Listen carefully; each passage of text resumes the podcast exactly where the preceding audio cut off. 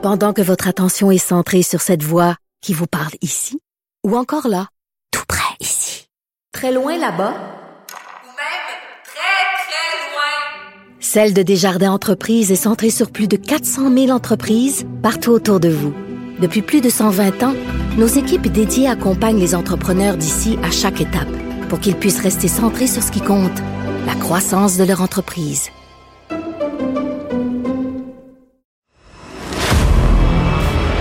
Que Dieu bénisse l'Amérique. The only way we're going to lose this election is if the election is rigged. Remember that. This is the most unusual campaign, I think, in modern history. Que Dieu bénisse l'Amérique. Avec Vincent Dessureau. Cube, Cube Radio.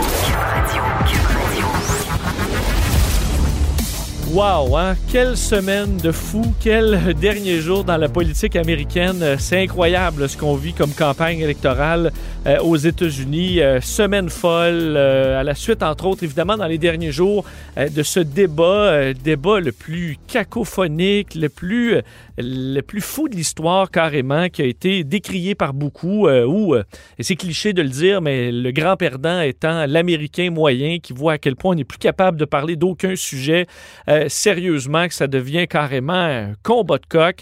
Mais quelques jours plus tard, dans la nuit de jeudi à vendredi, tombait la plus grosse nouvelle depuis un bout de temps.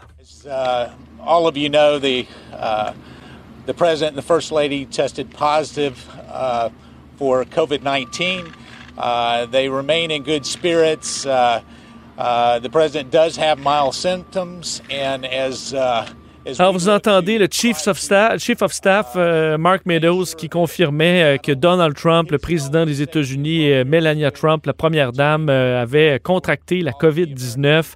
Euh, bon, évidemment, c'est une nouvelle qui, qui amène beaucoup de confusion en plein cœur d'une campagne déjà difficile. Est-ce que ça va ébranler le président? Évidemment, ça va dépendre aussi beaucoup de, de quelle façon évolue la maladie. Ceux qui disent que le président n'a pas pris la menace au sérieux, a causé la mort d'Américains, ben, se, dans certains cas, se mordaient les joues hein, dans les dernières heures. Euh, par contre, si le président se retrouve avec très peu de symptômes, euh, euh, bon, va peut-être mieux s'en tirer, là, va peut-être très bien s'en tirer dans les prochaines heures. Est-ce que ça peut l'aider? Pour sortir en disant, je vous l'avais dit que c'était juste une petite grippe, moi ça m'a pris quelques jours, je me sentais très bien. En quelque sorte, ça peut prendre soit le côté Bolsonaro, donc le, au Brésil, qui lui vantait les mérites de l'hydroxychloroquine, disait que c'était c'était pas très dangereux, a eu la COVID-19. Euh, certains de ses ennemis mais finalement, il s'en est très bien tiré. Et de l'autre côté, un Boris Johnson au Royaume-Uni qui s'est retrouvé aux soins intensifs, alors que euh, Donald Trump a 74 ans. Il est obèse, oui, alors fait partie de plusieurs facteurs de risque, mais a quand même en général une bonne santé. On disait qu'il avait des symptômes légers. Quoique certains experts, il faut rappeler, disent, euh, dans, certains cas, les symptômes légers, la première semaine, ça ne veut pas dire grand-chose. C'est vraiment souvent dans la deuxième semaine où ça se gâte en pneumonie ou pas. Alors, on en saura plus dans les prochains jours. Mais évidemment, est-ce que ça lui retombe d'en face? À Donald Trump, le fait qu'il ait euh, minimisé, euh, entre autres, le port du masque? C'est revenu d'ailleurs dans le débat. Vous vous souvenez de cet extrait euh, où il a ri clairement de Joe Biden? On peut euh, se rappeler cet extrait d'il y a quelques jours. to understand if you look, I mean, I have a mask right here. I put a mask on, you know, when I think I need it. Tonight, as an example, everybody's had a test and you've had social distancing and all of the things that you have to. But I Just wear like masks when needed. When needed, I wear masks. Okay, let me ask. I don't have. I don't wear masks like him. Every time you see him, he's got a mask. He could be speaking 200 feet away from it. He shows up with the biggest mask I've ever seen. Alors, le plus gros masque qu'il avait jamais vu. Honnêtement, j'ai éclaté de rire en écoutant ça, mais c'était un des seuls moments où j'ai souri dans ce, ce débat euh, tellement triste à voir. On l'analysera d'ailleurs avec nos, euh, nos experts.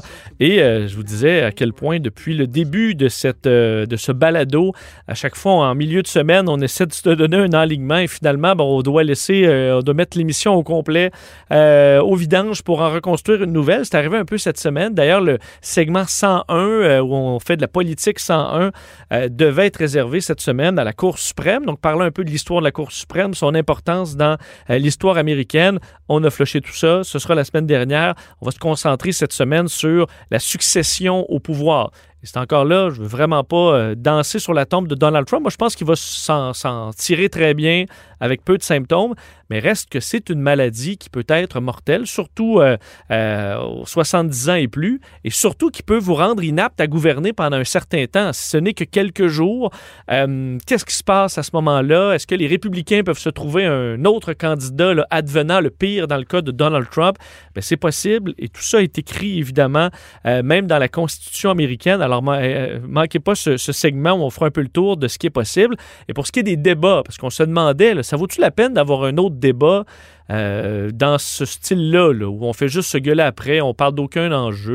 Euh, euh, sachez que ça ne veut pas dire qu'il n'y aura pas de débat, le fait que Donald Trump ait la COVID. Le prochain débat est prévu le 15 octobre, donc c'est carrément dans deux semaines. Le suivant, le 22 octobre. Alors, ça se pourrait bien que ça ait lieu. Sachez que Joe Biden, de son côté, on, avait le, résultat négatif de Joe Biden vendredi. Alors, de quel bord ça va prendre, ma foi, faudra voir, mais assurément que le chaos de la campagne électorale a pris une deuxième vitesse cette semaine.